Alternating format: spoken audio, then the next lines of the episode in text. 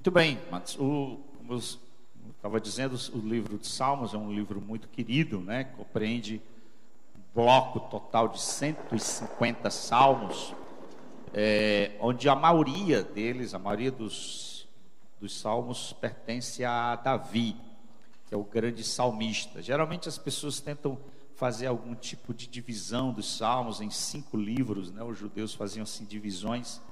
É, e também há outra maneira de você lidar com a teologia dos salmos.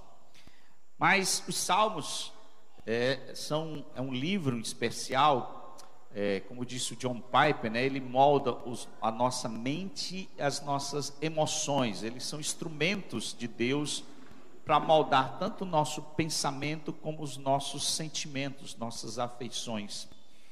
E por quê? Porque no Salmo você vai ver, na leitura do Salmo, vários salmos é, onde o salmista está exatamente expressando algum momento as suas emoções, algum tipo de sentimento ele está ali colocando naquele salmo. Às vezes ele está profundamente abatido, às vezes ele está entristecido, às vezes ele está até irado, né? Os, salmos de imprecação que pedem a justiça, né, a vingança de Deus. Às vezes ele está extremamente deprimido, inquieto, às vezes ele está com medo, ah, enfim, às vezes tem sentimentos como de ah, alegria, né, de ação de graça, de euforia. São um leque de sentimentos, de expressões emocionais que o salmo retrata. E de uma certa forma nós nos identificamos com essa literatura, porque às vezes nós ela nos serve para também canalizar os nossos próprios sentimentos. Às vezes nós não temos palavras, não temos como expressar aquilo. Então, às vezes nós oramos os salmos. Inclusive, isso é uma, uma ótima prática devocional, orar os salmos, fazer dos salmos a nossa própria oração. Se você estuda e examina os salmos, você vai ver um fluxo interessante da maneira como eles são reunidos. Então, há, há salmos de lamento, há salmos de entronização, há salmos chamados messiânicos, há salmos penitenciais, onde o, o salmista está profundamente quebrantado e está confessando os seus pecados, né? o Salmo 32, o Salmo 51 é classificado como isso, os salmos de entronização, salmos reais. Então, há uma vária temática, né? os, os, os, comentaristas tentam é, classificar pelos temas predominantes nos salmos. E aqui nós temos um tipo comum de salmo, que é o salmo de louvor, né? seria a classificação desse salmo, um salmo que, na sua essência, o salmista está tão somente, não está compartilhando nenhuma dor, nenhuma tristeza, nada em si mesmo de sua vida, ele está tão somente aqui conclamando, chamando, né, é, convocando as pessoas a louvar a Deus a, e a exaltar o Senhor. E é interessante aqui que e, o que acontece é uma espécie de é, crescente nesse sentido, porque os salmos vão chegando ao seu ocaso, né, o saltério está chegando ao fim, e essa temática, ou seja, esse, esse tema do louvor vai como quem predominando as páginas, vão, vão sendo a temática comum dos salmos. Se você perceber, o Salmo 46 é um salmo também desse sentido, cento, quer dizer, o 146, principalmente o 147, já é um salmo de louvor, o 148, o 149 então parece-me que aqui o salmista reserva para o saltério, né, reserva para as páginas finais esse tema do, do louvor. E aqui ele chega no, no fim, no, no, último salmo, no, derradeiro salmo, com aquilo que a gente poderia dizer a, a expressão mais pura de louvor, de adoração. De uma certa forma, essa maneira como os salmos foram é, organizados, e essa maneira como se conclui o saltério, com vários salmos de louvor, de exaltação, de uma certa forma é um paralelo muito interessante, é uma analogia talvez da nossa vida, da nossa história como cristão, no, da nossa caminhada nessa terra. Assim como os salmos retratam momentos de tristeza, de angústia, de lamento, de penitência, de confissão, de tribulação, de depressão, de, enfim, de agonias, de medos. Ah, ele conclui com louvor, assim também vai ser a nossa história. Nós também nessa caminhada vamos viver experiências de lágrimas, de tristezas, de lamento, de confissão, mas nós também, semelhante ao salmo, vamos concluir, né? Vamos chegar ao fim da nossa caminhada com louvor. Essa é a expectativa de todos nós. No final da história, o, o, o, ocaso da nossa vida, o ponto final da nossa caminhada, depois de tantos vales, lágrimas, tristezas, vai ser aquilo que o salmista retrata aqui: puro louvor e adoração. O salmista, por é, 13 vezes, nos chama a adorar. É o verbo, é a expressão que mais se repete. Você percebeu isso? Louve-no, louve-no, louve, como um martelo aqui tentando imprimir, nos chamar, nos despertar a adoração. Dessas 13 vezes que o verbo louvar está presente, dez vezes ele está no imperativo. Ou seja, é uma ordem louvar. Não é uma opção o louvor. Não é se eu estou me sentindo bem. Não é uma questão de sentimento apenas.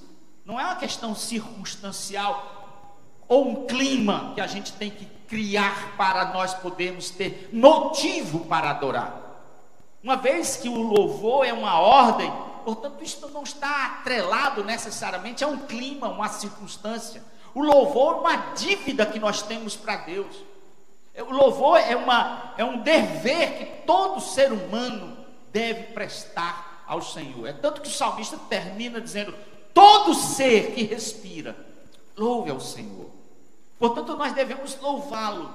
Aqui nós imaginamos como se estivéssemos subindo numa montanha, no Everest. Depois de tantos percalços, de tantas lutas, de tanto lágrima, tanto sacrifício, encontramos o cume. E de lá a gente contempla todas as coisas e entra em êxtase pelo aquele momento sublime. Assim é o saltério. Chegamos depois de Salmo 1, Salmo 2, Salmo 15, Salmo 139, que é um dos meus amados. De tantos salmos que a gente percorre, a gente chega no cume do Salmo 150, que é um chamado pleno, total, intenso ao louvor. Este salmo lança luz sobre o que significa louvar.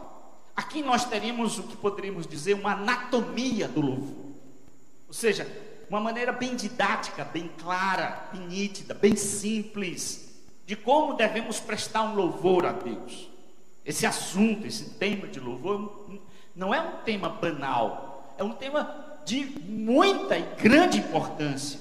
Aqui temos, portanto, uma diretriz, uma orientação do salmista, já que a, o, o campo dele, a área dele, a especialidade dele é a adoração, é o louvor, ele é um salmista, ele é um adorador por excelência. Ele aqui nos dá orientações bem claras, bem didáticas de como devemos louvar a Deus de uma forma que Deus seja honrado. O Salmo 150, portanto, ele é muito útil para isso. Neste salmo nós temos é, quem deve ser louvado, onde deve ser louvado, o porquê que ele deve ser louvado, o como ele deve ser louvado e quem deve louvá-lo. Fazendo isso em forma de pergunta para ajudá-lo, a gente poderia dizer assim: a quem louvamos? Onde louvamos? Por que louvamos? como louvamos e quem deve louvar.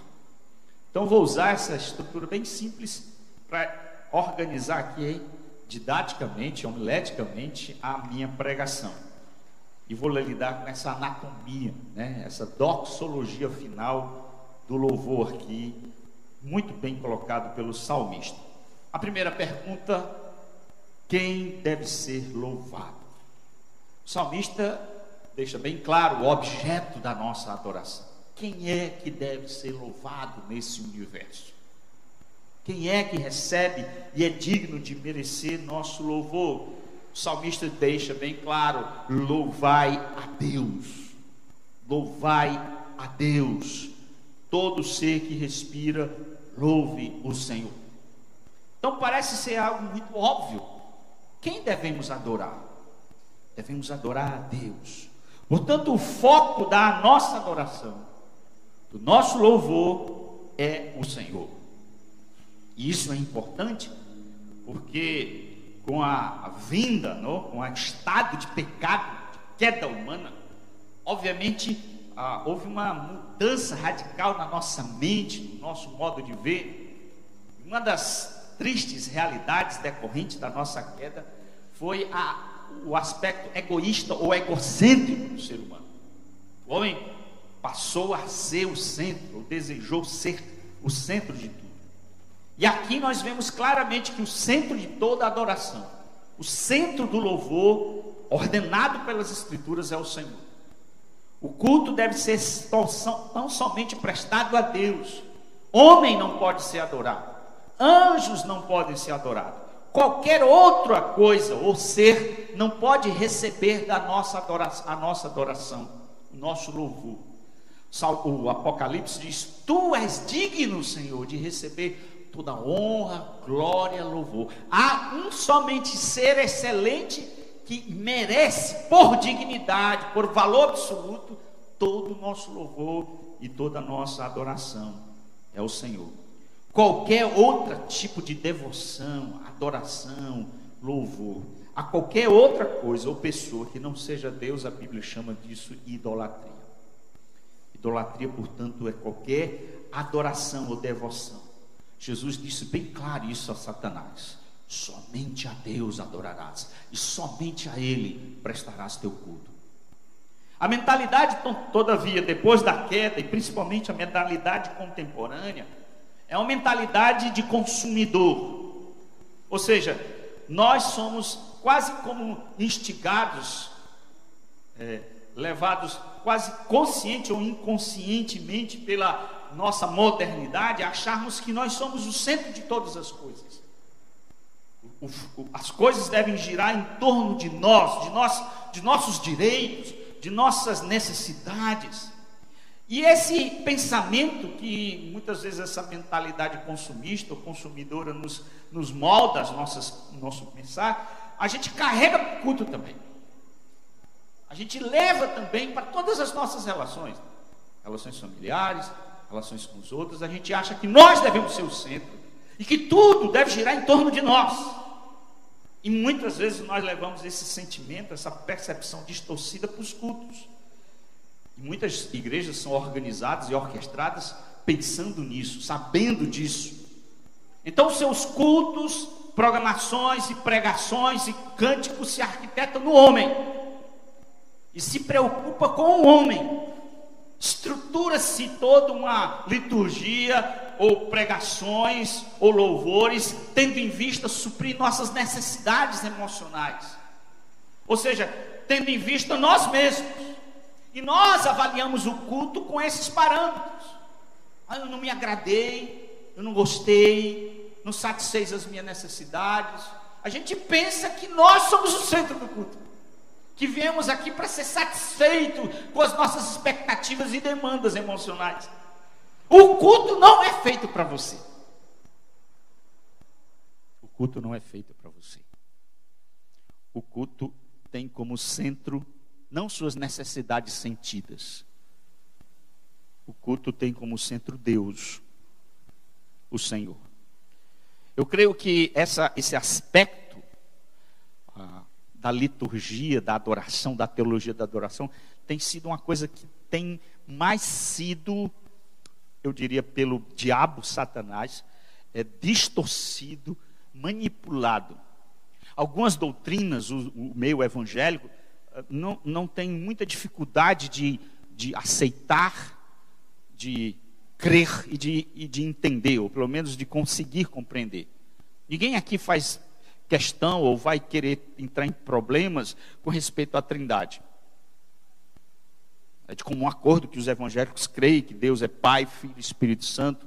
aceitem, por exemplo, a dupla natureza de Cristo e a justificação pela fé, a santificação, a segunda vinda de Cristo, esses pontos cardeais da doutrina da fé cristã, nós muitas vezes não temos grandes problemas, a não ser a ideia de nos aprofundarmos nesse conhecimento.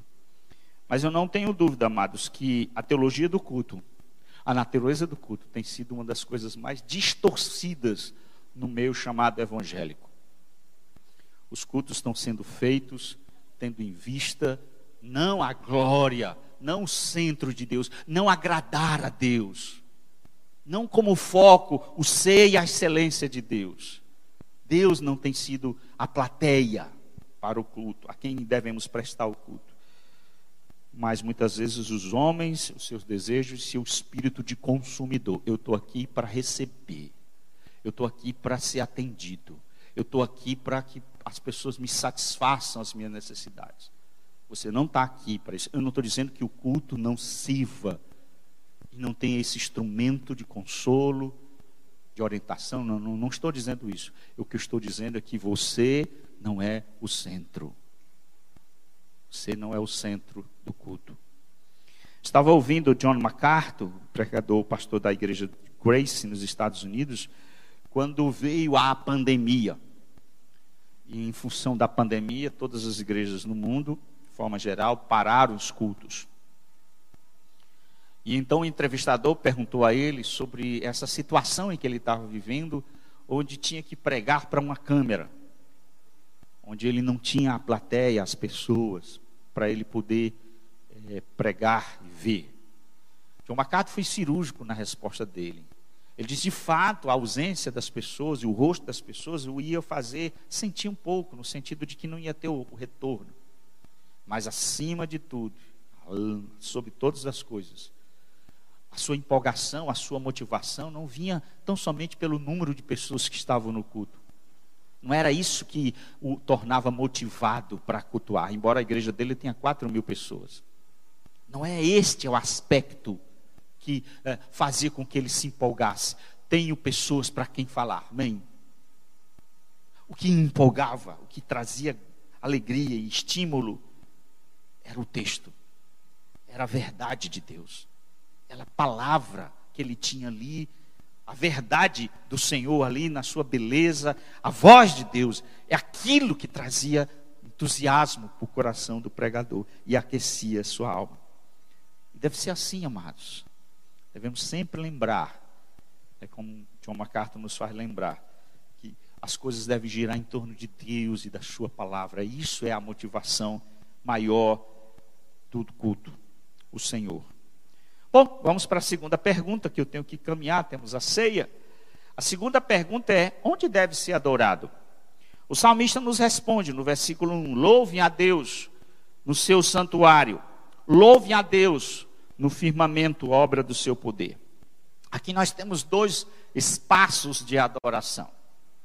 O primeiro, o santuário.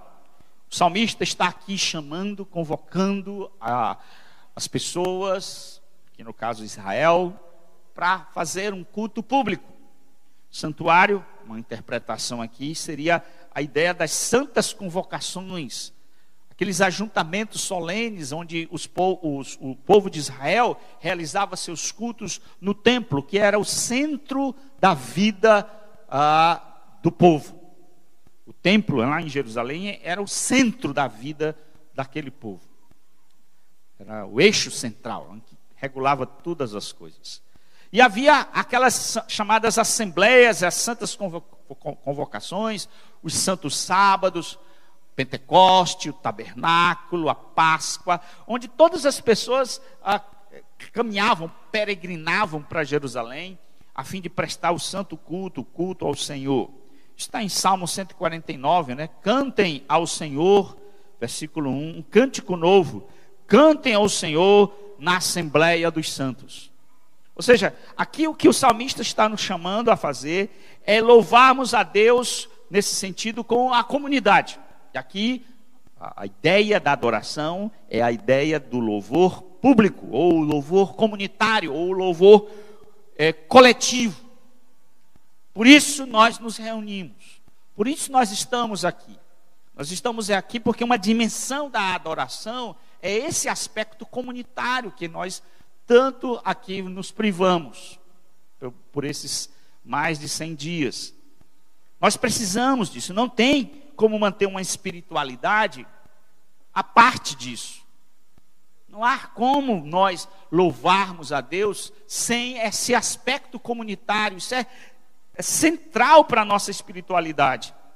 Nós não podemos sobreviver, vamos dizer assim, na nossa piedade, a, a parte desse aspecto do culto é, comunitário. O salmista diz: louvem no seu santuário, porque ele sabe que essa é uma dimensão importante na vida cristã. Nós precisamos estar juntos, coletivamente prestando culto com as pessoas. Durante esse tempo, como eu disse, nós fomos privados. E eu sinceramente espero, essa é a minha expectativa, que uma das lições, tantas lições que a gente pode aprender desse período de pandemia, é a importância do culto. Que jamais você venha banalizar o culto, achar que é alguma coisa trivial da qual você pode descartar por motivo qualquer. Que você possa é, abrir mão dele por coisas secundárias, triviais, mesmo que tenha algum valor mas que você possa entender a centralidade e a importância de estar junto. Eu espero que você saia dessa pandemia com essa lição de dizer assim: poxa vida, claro, não precisava a gente ser privado do culto para a gente notar a importância e a crucialidade dele. Não precisava. Isso é, está na Bíblia, está claro, está aqui nas páginas. Louvai no seu santuário. Mas se Deus tem, tem em vista mostrar a, a, a nós quão isso é importante na nossa vida, que a gente possa aprender essa lição e jamais esquecer. Quando a gente pensar em, em abrir mão do culto, a gente ponderar: isso aqui é importantíssimo na minha vida cristã. Como é importante, amados, né? A gente está aqui cantando, no instante a gente cantou, e eu sentia falta disso. Né? E ainda sinto, né, irmãos? A gente aqui fica abafado, cantando abafado aqui. Mas é, é, muito importante olhar os irmãos, ver que a face dos irmãos, adorar juntos o Senhor, ah, como isso traz afeições, como isso aquece a nossa alma, como isso traz fervor aos nossos corações. Sem isso nós vamos esfriar. Além de, do templo, do lugar, do santuário, o salmista diz: Louvai-o ah, no firmamento, obra do seu poder. A ideia de firmamento aqui, a ideia do universo. Céu aqui é firmamento, portanto, é, vamos dizer assim, metonímia da figura de tudo que Deus criou. Portanto, o que o salmista está falando aqui, que Deus não é e não deve ser apenas adorado no aspecto comunitário do templo, mas que o seu louvor se estende a todo o universo tudo aquilo que é criado. Ou seja, nós não só devemos louvá-lo coletivamente em comunidade, mas devemos louvá-lo individualmente em qualquer lugar do mundo, em qualquer espaço do mundo.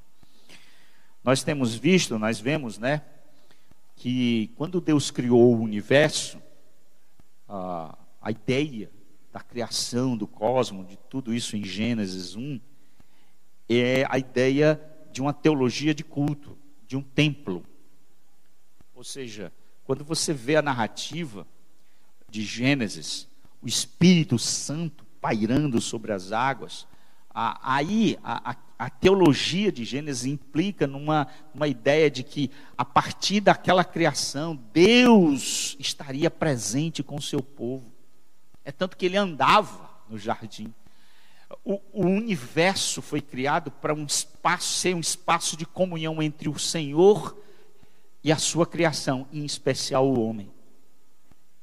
Nesse sentido, o universo é um templo. O mundo é um templo. Isso é muito claro, por exemplo, no Salmo 104. O salmista diz no Salmo 104: Bendiga minha alma ao Senhor, versículo 1. Deus meu, como tu és grandioso, estás revestido de glória e majestade. Versículo 2: coberto de luz como de um manto, tu estende o céu como uma cortina. Pões as águas e o firmamento e o vigamento da tua morada, todas as nuvens por carruagem e voas nas asas do vento. A descrição aqui é como se o universo fosse a casa de Deus, o templo de Deus, a morada do Senhor. E ele foi criado para expressar a glória de Deus e nós desfrutarmos. Salmo, Salmo 19, muito conhecido, os céus proclamam a glória de Deus. Como se os céus fosse um pregador. Eu não sou um pregador. Está vendo? O culto tem pregação. Estou pregando a palavra. É uma, um elemento do culto, a proclamação. Pois nesse exato momento, todo dia, há um pregador. Glória dos céus. Os céus estão pregando, proclamando. Só que não é verbal, né? Eles não há palavra, não há sons. Mas há pregação. Há proclamação. Porque aqui é um templo, o universo é um templo. Deus deve ser adorado, portanto, em todos os lugares. Em todos os lugares.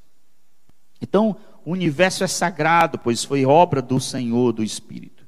Onde quer que você esteja, no planeta, nos céus, na terra, no mar, na casa, no trabalho, no leito de hospital, ali é um lugar sagrado, onde você pode e deve louvar o Senhor. O louvor, então, não é apenas uma função coletiva de um povo redimido chamado para um local a fim de prestar culto ao Senhor. O louvor também é uma ação pessoal, individual. Nós devemos louvar ao Senhor em todos os lugares, em todos os momentos que o Senhor nos leva. Então, onde devemos louvar?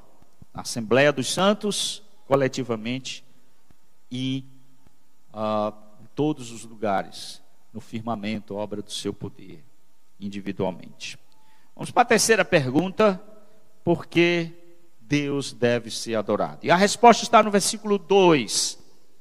Louvem-no pelos seus poderosos feitos, louvem-no segundo a sua imensa grandeza. Assim como há dois espaços para adoração, o espaço coletivo, o templo, e o e o universo como espaço individual para adorarmos, nós devemos prestar louvor a Deus em todos os espaços que a gente tiver. Também há dois motivos que o salmista nos dá nessa anatomia da adoração uh, que devemos louvar. Certamente há muitos motivos. O salmista aqui não está tentando esgotar todos os motivos, mas aqui ele colocou os dois principais, ou seja, os dois blocos centrais dos motivos centrais para, pelos quais Deus deve ser adorado. E o salmista diz isso: louve-nos pelos seus poderosos feitos, louve segundo a sua imensa grandeza. Aqui ele nos dá o porquê que devemos adorar. E por que deve ser Deus adorado? Deus deve ser adorado pelos seus poderosos feitos. E aqui nós chamamos disso da parte das ações de Deus, dos feitos de Deus.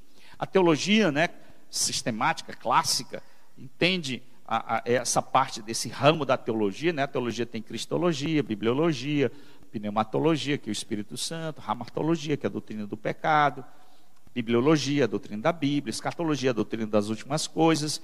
Aqui a gente chama a, doutrina, a teologia propriamente dita, é, a ideia de, do, do, do, de Deus, do ser da pessoa de Deus e das obras de Deus. Então nós entendemos na teologia que Deus deve ser estudado, compreendido, admirado, tanto pelo que ele faz, como pelo que ele é, o seu ser e sua obra. Aqui o salmista faz exatamente essa divisão. Aqui ele diz: louve-no pelos seus poderosos feitos, o que ele faz. Louve segundo a sua imensa grandeza, o que ele é, o seu caráter. Então devemos louvá-lo pelo que o Senhor age, pelo que ele faz, pelo que ele realiza. Veja comigo o Salmo 146, está bem pertinho do Salmo 150, os versículos 6 a 10. Vou começar com o versículo 5. Salmo 146, versículo 5: Bem-aventurado aquele que tem o Deus de Jacó por seu auxílio, cuja esperança está no Senhor, seu Deus, que fez os céus e a terra, o mar e tudo que nele há e mantém para sempre sua fidelidade, que faz justiça aos oprimidos e dá pão aos que têm fome. O Senhor liberta os encarcerados, o Senhor abre os olhos dos cegos, o Senhor levanta os abatidos, o Senhor ama os justos. O Senhor guarda o estrangeiro, ampara o órfão e a viúva, porém transtorna o caminho dos ímpios. O Senhor reina para sempre, o seu Deus, ó Sião, reina de geração em geração. Aleluia. O que é que o salmista está fazendo aqui? Louvando a Deus pelos seus poderosos feitos. Ele começa a discriminar, descrever as ações de Deus. Ele aponta, né, as ações tão bondosas, generosas, misericordiosas, graciosas de Deus em seu favor e em favor do seu povo. E ele diz: Deus seja louvado. Termina dizendo: Aleluia. Louvai ao Senhor. Então, amados, se você quer que eh, tenha eh, fervor, empolgação, entusiasmo, estímulo para louvar a Deus, você tem que pensar no que Ele tem feito. Muitas vezes, amados, nós estamos secos e nossa boca não louva por pura ingratidão, porque somos ingratos, porque esquecemos do que Deus tem feito para nós. E se queremos corrigir isso e encher os nossos corações e aquecer nossas afeições para que isso desemboque em louvor a Deus, nós temos que fazer o que o salmista nos faz aqui, nos lembra. Louve-nos pelos seus poderosos feitos. Recite as maravilhosas obras que Deus faz por você. Traga à memória, à lembrança aquilo que Deus tem feito por você. Não seja ingrato. Não esqueça de nenhum dos seus benefícios. Consulte seu coração e pense. Cantemos canções daquilo que Deus fez. Hoje, hoje foi ontem um irmão do Ministério de Louvor compôs uma música. Hum, ele mandou para mim. Pastor, escute aí. E toda vez que um compositor, alguém compõe a música, geralmente tem alguma coisa que inspirou, que foi insight. Dificilmente alguém compõe uma poesia, escreve uma música do nada, do vácuo. Algum episódio, algum livramento, algum fato que aconteceu, que evoca, que leva ele a, a, a algum êxtase, seja poético ou seja de adoração. Não é isso mesmo? E é isso mesmo que devemos fazer. Que devemos encher os nossos corações de ação de graça pelo que Deus fez. E Deus fez tantas coisas. Deus criou o universo. Por isso que o cantor diz: Senhor, meu Deus, quando eu maravilhado fico a pensar nas obras de tuas mãos, do céu azul, de estrela estrelado, teu poder mostrando a criação. Então minha alma canta a ti, Senhor, quão grande és tu. Quão grande és tu. Sim, amados, Deus criou todas as coisas. Ele é o criador do universo, portanto ele deve ser adorado. Ele sustenta tudo que existe, deve, ele deve ser adorado. Ele é que nos livra da morte, do pecado. Ele é o nosso Salvador, ele nos redimiu do inferno, da condenação eterna. Ele é que nos protege, amados. Estava dizendo uma ovelha hoje pela manhã, fiquei tão feliz conversando com a ovelha. Ele chegou para mim, pastor, eu tenho orado tanto pelo Senhor, tanto pelo Senhor. Soube que seu neto ficou na UTI, soube que o senhor pegou Covid. Eu imagino as lutas que o senhor teve durante esse período de pastorar uma igreja em pandemia. E eu, mas eu orei pelo Senhor, pastor. Eu não estava orando, não. Ele disse, eu peço perdão porque eu não estava orando pelo Senhor, não, mas eu aprendi a orar pelo Senhor. E eu disse a ele, talvez seja por isso que eu estou em pé. Talvez seja por isso as muitas orações.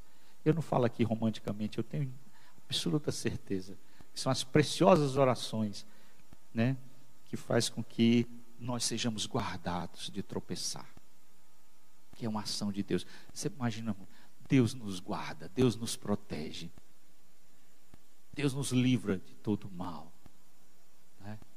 Esse, esse Deus que é o sentinela, que dorme e não dormita. Por que não louvar Ele, irmãos?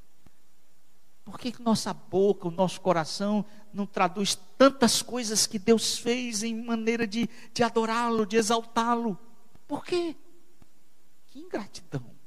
Quando os nossos lábios se encerram e nós não cumprimos a ordenança do salmista, louvem-nos pelos seus poderosos feitos. Louvem-nos. Mas não só pelo que fez deve ser adorado, Deus também deve ser adorado pelo que é.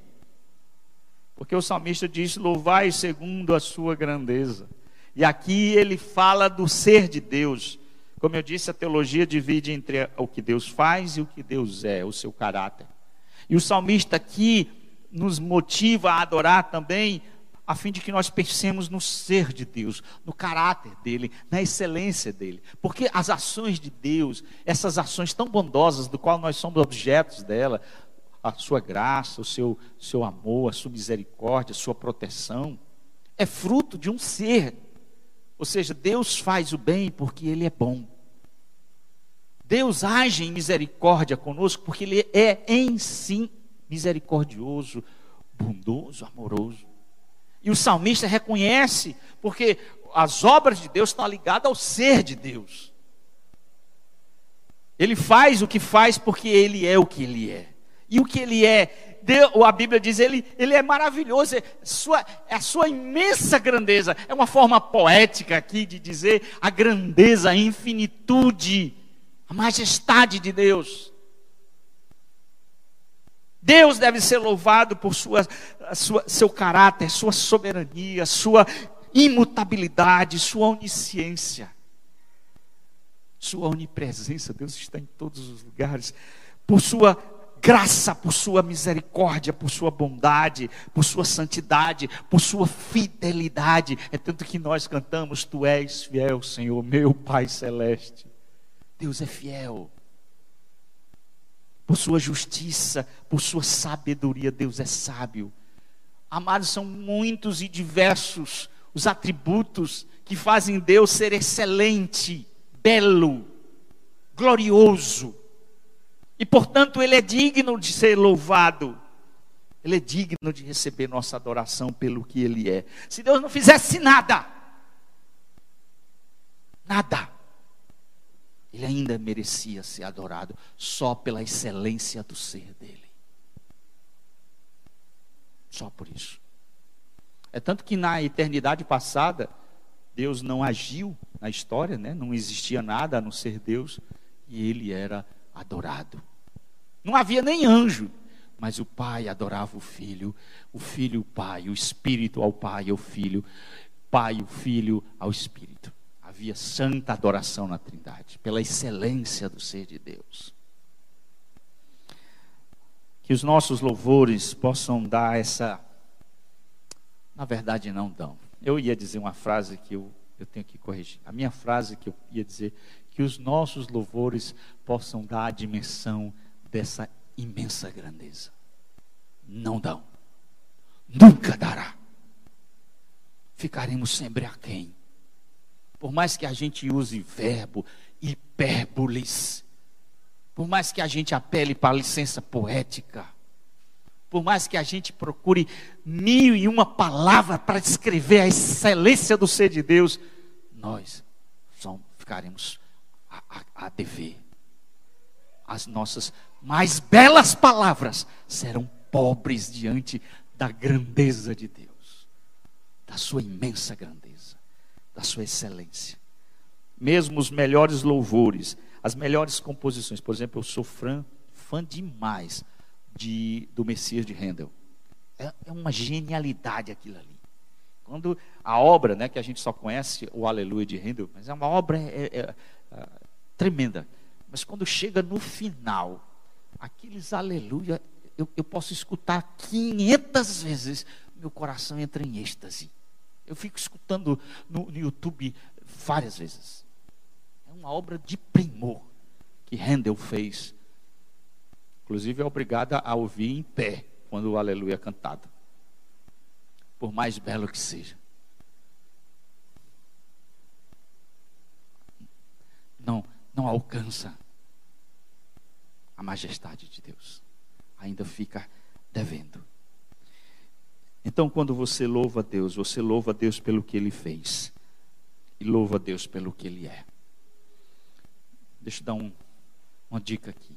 Quando estiver aqui no templo, na casa de Deus, ou quando estiver em qualquer lugar do mundo, numa praia, numa serra, em lugares que instiga você a adorar, que lhe estimula você a prestar um culto, a render graças, a levantar o braço. Uma vez eu estava na praia, fiquei assim, o pastor deve estar doido. Fiquei diante do mar. Porque para mim o mar é uma obra excelente de Deus. Assim. Veja a grandeza de Deus ali. Eu, se alguém viu assim, o pastor está em êxtase. Eu gosto muito de andar assim no mar e ter esses momentos de solitude com o Senhor. É, busque na sua memória trazer a grandeza de Deus e o que Ele fez e o que Ele é. E aqueça suas afeições. E louve a Deus. Bom, temos que caminhar. Terceira, quarta pergunta. Como Deus deve ser adorado? E a resposta está entre os versículos 3 a 5, que é a maior parte do salmo. Louvem-no ao som da trombeta, louvem-no com harpas e liras, louvem-no com tamborins e danças, louvem-nos com instrumentos de cordas e com flauta, louvem-no louvem com símbolo sonoro, louvem-no com símbolos retumbantes. A terceira parte, a terceira pergunta que, a quarta pergunta que nós temos, a gente viu quem deve ser adorado. Nós deve, vimos onde deve ser adorado. Nós pensamos o porquê que ele deve ser adorado e agora nós estamos pensando nessa anatomia do louvor aqui, é, o como, porque é um modo pelo qual deve ser adorado. Uh, e aqui é a maior parte do salmo. Interessante algumas observações bem pontuais aqui. Primeiro, se você perceber, basicamente, basicamente, ou, ou plenamente, uh, o, louvor, o meio pelo qual o salmista chama-nos a louvar é um meio musical. Ok? É meio musical. Ah, não tem palavras? A gente não pode louvar a Deus a, a capela? Pode. Gente, nesse instante a gente falou sobre louvar a Deus em ah, pelo que ele fez e pelo que ele é. Então, não estou dizendo que a gente não deve louvar o lábio. Lá em Hebreus 13, o meu louvor é fruto dos lábios que confessam o nome do Senhor. Devemos louvar, sim, com os nossos lábios. Mas o foco aqui é interessante, é musical. Né? Instrumento musical. E aqui, apenas eu não posso, né, por motivo de tempo aqui, me aprofundar aqui na, na questão, mas apenas para você entender, ele, ele dispõe os instrumentos em três tipos: o de corda, harpas e liras, de percussão, tamborins e símbolos retumbantes, e de sopro, que é flauta. E ele acrescenta a dança aí também. Basicamente, amados, que é que eu posso dizer de, desses instrumentos aqui, desses meios? Ah, nós não podemos, a gente tem que ter muito cuidado aqui em, em fazer um Ctrl-C, Ctrl-V. Né? A ideia aqui, do jeito que o texto está dizendo, é do jeito que a gente deve fazer aqui. Então tem que ter um tamborim aqui, um símbolo retumbante, uma flauta. O que mais aí? Uma harpa. Alguém toca harpa aí, irmãos? Né? Uma lira, né? E um pessoal dançando aqui na frente, né? Não, irmão, vamos devagar, nem é assim que a gente faz uma, uma exegese, uma hermenêutica, não, tá bom? A gente tem que entender um pouco o contexto para a gente poder trazer as inferências, as implicações.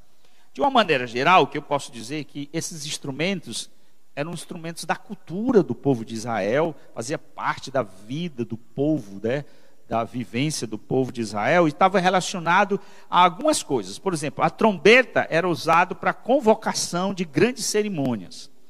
Então, quando se tocava uma trombeta, na cultura de Israel, estava ligado, por exemplo, aos ajuntamentos solenes, a gente vê isso em Neemias, a convocações para guerra, para anunciar a, a, a, o levantar de um rei. Então, quando o rei era ungido, né, a chegada de um rei ao trono, então se tocava uma trombeta.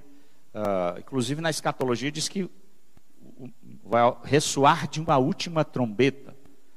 Né? Isso é da cultura de Israel. A harpa também é um instrumento muito ligado à cultura, é usado, era usado na dedicação do templo, na reconstrução dos novos muros, no acompanhamento de profecias, no, no horário do sacrifício, né? quando o cordeiro era sacrificado, tocava-se a harpa para celebrar uma vitória de uma guerra. A percussão, especial aqui o tamborim, era um instrumento também de, de, de euforia, de alegria, e é usado principalmente para celebrar vitórias militares. Isso é muito conhecido. Quem lê o Antigo Testamento sabe, por exemplo, do episódio de Miriam, que quando o, o, o, os egípcios, o exército de Faraó foi afogado no Mar Vermelho, ela pegou um tamborim e saiu tocando esse tamborim com as mulheres e dançando. Então, é, é, o que eu estou querendo dizer, basicamente, é que isso aqui não é um elemento de culto público necessariamente. A ideia aqui que o salmista não está uh, dizendo assim, uh, é, você pode usar isso aí na hora do culto público. Isso faz parte da vida de Israel, da cultura de Israel, como quem dizendo que o louvor deve ser uma dimensão total da vida dele. Tudo deve levar as pessoas à adoração. Quando, quando havia uma vitória numa batalha, louvem a Deus. Né? Então é, é essa a ideia aqui. Queria uh, uh, fazer uma, uma colocação especial aqui sobre a dança. Por que, que eu quero fazer uma parte dessa? Porque eu já vi muita gente usando esse texto para é, é, falar sobre é, danças no culto, danças coreográficas.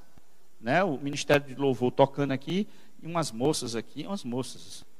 Porque quando é rapaz é um negócio esquisito demais, né? Estranho demais fica confuso isso, né? Deixa eu dizer uma coisa, eu não estou falando contra a dança em si. A dança é uma expressão artística, é, física, absolutamente bela. Né? A gente tem as dimensões erradas, distorcidas, pecaminosas, a dança sensual, que não tem nada a ver com a beleza artística ou estética da dança. nada disso. Aqui eu não estou condenando a dança em si, a Bíblia não condena a dança, não é isso que eu estou dizendo. Eu estou falando aqui da ideia de usar a dança como instrumento de culto. Ah, isso é errado. Isso não tem fundamento nenhum. Isso é uma distração. Isso não é um elemento central na adoração. E as pessoas usam aqui, mas está aqui, louvar o Senhor com dança. Não tem nada a ver. Em nenhum momento a Bíblia, quando fala dos ajuntamentos solenes, do culto no templo no Antigo Testamento, tem negócio de dança lá. Não existe isso, isso é uma invenção. Isso é uma distração apenas.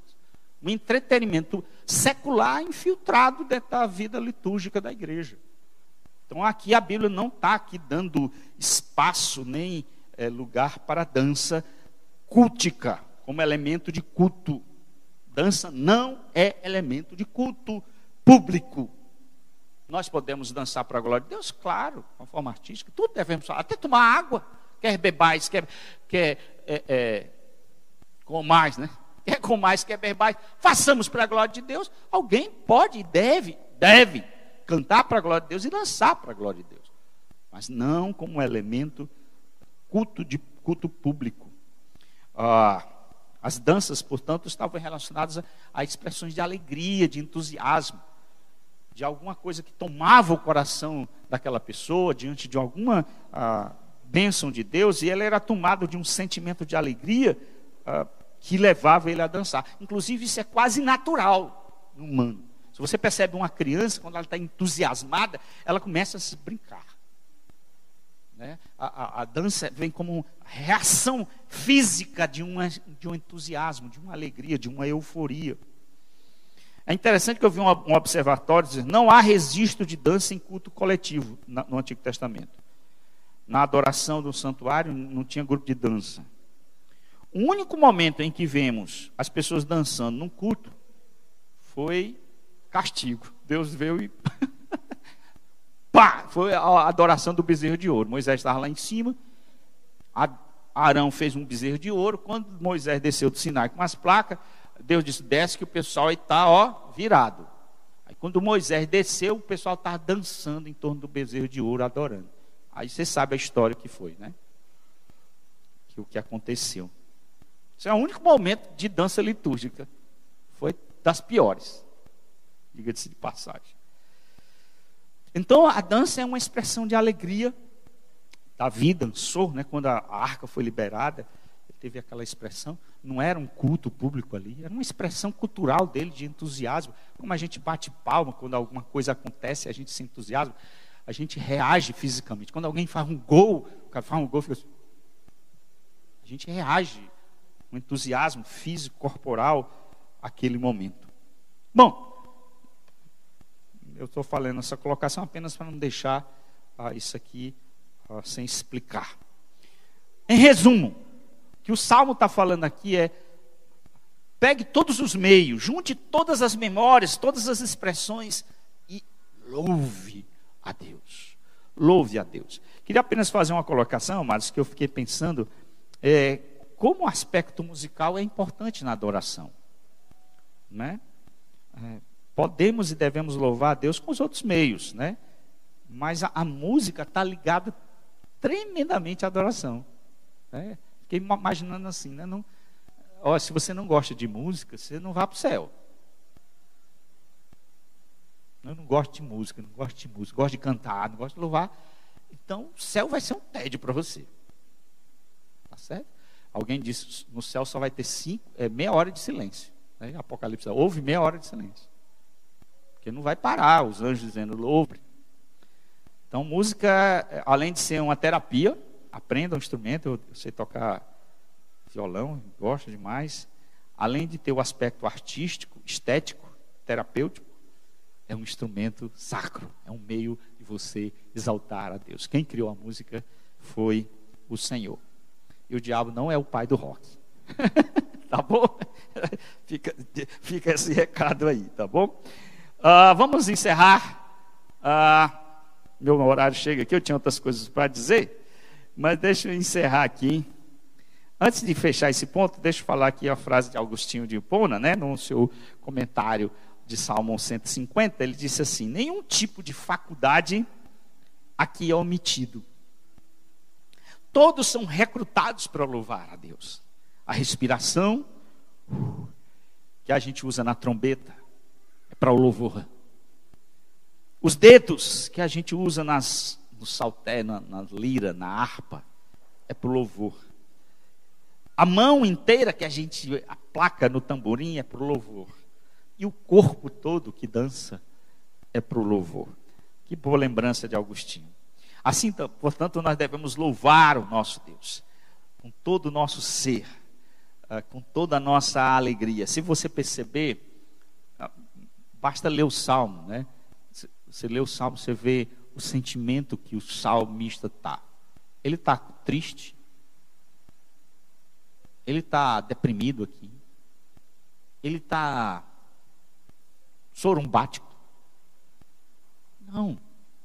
O, o sentimento que a, a, gente percebe ao, ao ler esse salmo é de alegria.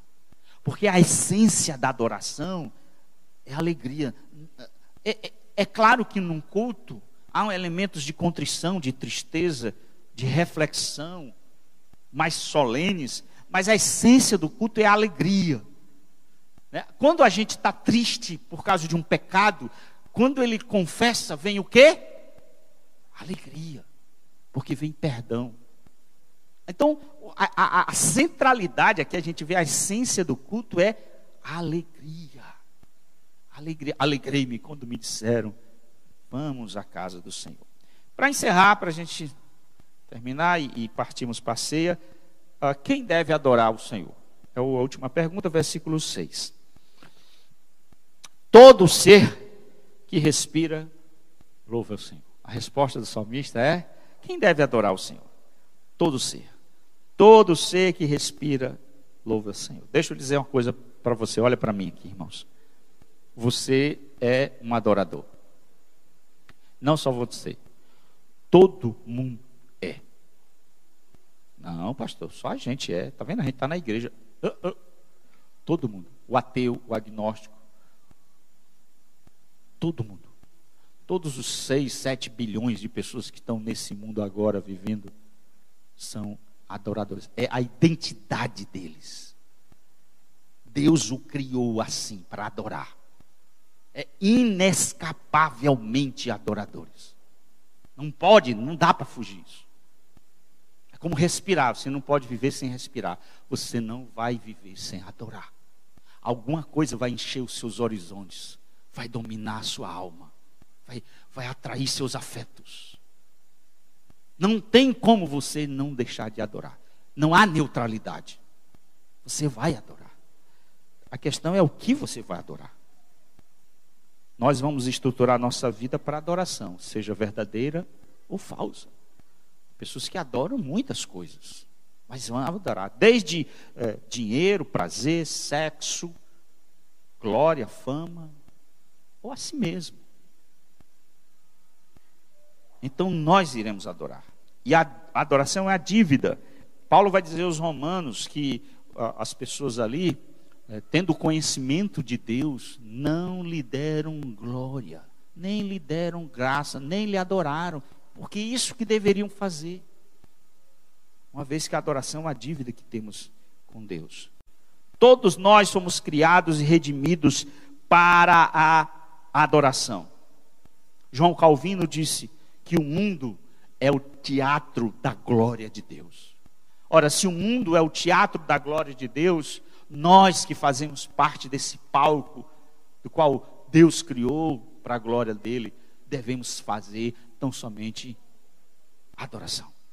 Estamos aqui nesse teatro da glória de Deus, tão somente para louvem todo ser, todo ser que respira, louve ao Senhor. Portanto, não faça da sua vida o foco da, da sua adoração. Não faça de você mesmo o objeto da sua adoração. Coloque o Senhor, o foco, a sua adoração. Louve, louve o Senhor, louve intensamente, louve o Senhor constantemente, louve plenamente, louve criativamente, louve comunitariamente, louve alegremente, louve. Esse é o apelo do salmista. O saltério termina com um impressionante apelo para que todos nós possamos louvar. E é assim que a nossa vida vai terminar. É isso que vai concluir. Assim como o salmista conclui o saltério com todo ser que respira, louve ao Senhor, louvai ao Senhor. É assim que nós terminaremos nossa existência aqui na terra. Ou melhor, que iniciaremos a nossa na eternidade, louvando ao Senhor. Louve ao Senhor, é a nossa chamada. É isso. E é para isso que nós existimos para adorar a Deus e ter nele toda a nossa alegria e todo o nosso gozo. Muito bem, irmãos. Você fica pensando, bom, pastor, que tudo isso tem a ver com a ceia? Me dá o gancho aí. Tudo a ver. Mas tudo a ver. Como a gente conecta o Salmo 150 com a ceia? Se esse salmo é uma convocação para louvar a Deus, e eu creio que temos muitos motivos para louvar a Deus, o salmista aqui não estanca, mas ele diz: louve-no pelos seus poderosos feitos. Qual é o maior feito de Deus para nós? Qual é? Senão a nossa redenção na cruz do Calvário. Senão a cruz do Calvário, onde o nosso Senhor foi imolado pelos nossos pecados não existe, escute aqui, igreja, não existe, além disso, motivo maior. Não há. Se você, você pode ter outros motivos. Ah, eu louvo a Deus pela minha saúde, pelo meu emprego, pela minha família, pelo meu livramento da Covid. São dignos os motivos de você louvar a Deus. Mas todos esses aqui estão aqui o ápice do motivo da adoração é a cruz. Depois dele não há mais nada. A cruz é a razão maior, singular, sublime. O nosso Senhor, o sacrifício dele pelos, por nós, aqui muito bem representado no pão e no cálice. é o nível mais alto que nós podemos chegar na nossa adoração. E é um motivo excelente. O Deus que se fez carne, que tomou a nossa humanidade, e não somente a nossa humanidade, tomou nosso pecado, levou para si, assumiu a nossa pecaminosidade, todas as nossas iniquidades estavam sobre ele, e ele morreu pelos nossos pecados. Que motivo maravilhoso para a gente louvar. Se você não tivesse nenhuma outra razão, mas tivesse só essa, essa bastava. Os seus lábios e a sua boca não poderia parar de louvar a Deus. Por causa disso, por causa da cruz. O Deus que se fez homem e morreu por nós em nosso lugar. Que motivo maravilhoso para Deus ser adorado. Para a gente dizer: Louvado seja o Senhor.